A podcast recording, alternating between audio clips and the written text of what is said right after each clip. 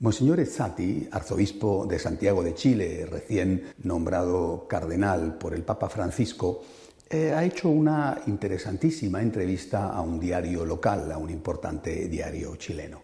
En ella afronta con gran inteligencia y delicadeza la eh, difícil cuestión de cómo tiene que tratar la Iglesia los temas políticamente incorrectos. A ese mismo asunto se ha referido desde otro punto de vista el presidente de la Conferencia Episcopal Polaca.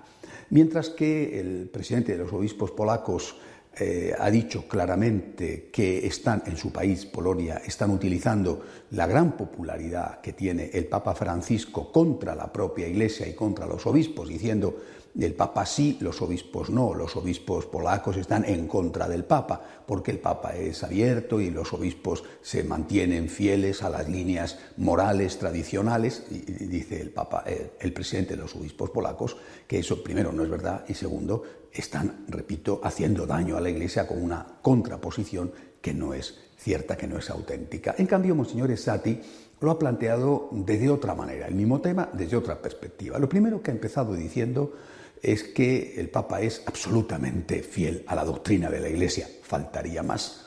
Pero ha hecho bien en decirlo, porque abundan, eh, sobre todo en Internet, los correos y los mensajes acusando al Papa Francisco de herejía. Eh, no hace mucho una persona me mandaba un correo donde me consultaba porque en un solo día había recibido tres de estos mensajes y estaba con una gran inquietud. Eh, Monseñor Esati ha dicho con toda claridad que no hay ninguna duda sobre esto. El Papa, como no podía ser de otra manera, es el Papa. El Papa es absolutamente fiel a la doctrina de la Iglesia. Y también, eh, afrontando esta cuestión de los temas políticamente incorrectos, ha hecho referencia a aquel eh, famoso diálogo con los periodistas en el avión cuando el Papa regresaba de la Jornada Mundial de la Juventud en Río de Janeiro hasta Roma.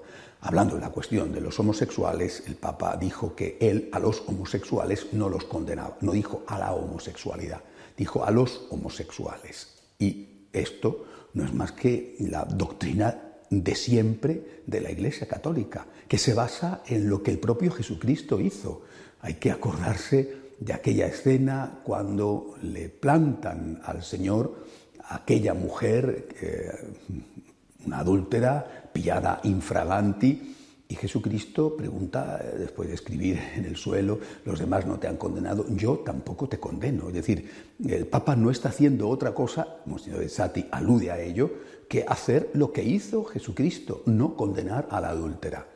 Pero Jesucristo y también el Papa Dice a continuación, vete y no peques más. Esta ha sido la clave del comportamiento de la Iglesia durante dos mil años, como no podía ser de otro modo, porque la Iglesia no es más que el cuerpo místico de Cristo presente en la historia. No puede hacer, no quiere hacer otra cosa más que lo que hizo Jesucristo. ¿Qué hizo Jesucristo? Salvar la persona, pero condenar el pecado. Darle al pecador en este caso la adúltera, el Papa alude a los homosexuales, la oportunidad del cambio, ofrecer la misericordia, condenar el pecado, pero nunca el pecador. Por eso, con mucha inteligencia, Monsignor Esati ha dicho a continuación que la Iglesia en Chile, y por extensión, lógicamente, en el resto del mundo, va a continuar proclamando la verdad moral. Una verdad que tiene un ingrediente de ley natural. Eh, hay cosas previas al anuncio de Jesucristo que están en la propia naturaleza humana y que tiene también un ingrediente de verdad revelada por Jesucristo. Porque es necesario, dice Monsignor Zati, para Chile, es bueno para Chile, es necesario para Chile para que sea un país justo, un país de verdad libre, es la verdad la que nos hace libres, un país próspero, un país solidario, para que sea eso que, sin duda, todos los chilenos quieren que sea, es necesario que la Iglesia cumpla con su misión histórica de proclamar la verdad. Una verdad sin la cual, eh, de una forma o de otra, más pronto o más tarde, el hombre se introduce en la confusión, se hace daño a sí mismo y hace daño a los demás.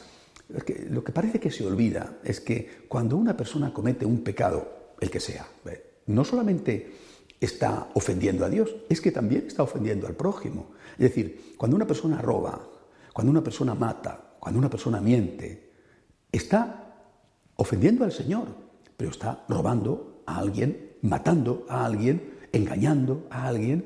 Por lo tanto, ese alguien también es un hijo de Dios. También es alguien que tiene derechos, también es alguien por el cual el Señor se preocupa. Por eso mm, vuelvo a lo que Monseñor Isate ha querido decir y creo que vale absolutamente para todo el mundo y no solamente para el caso de Chile. La Iglesia, desde el inicio, desde su fundador Jesucristo hasta nuestros días, y el Papa no hace más que aplicar eso a la actualidad, la Iglesia condena el pecado. La Iglesia no acepta la tolerancia con el pecado, pero la Iglesia intenta salvar siempre al pecador y por lo tanto va a ofrecerle al pecador siempre la mano extendida, rica en misericordia. Nunca se ha condenado al pecador, siempre se ha condenado y se tiene que seguir condenando al pecado.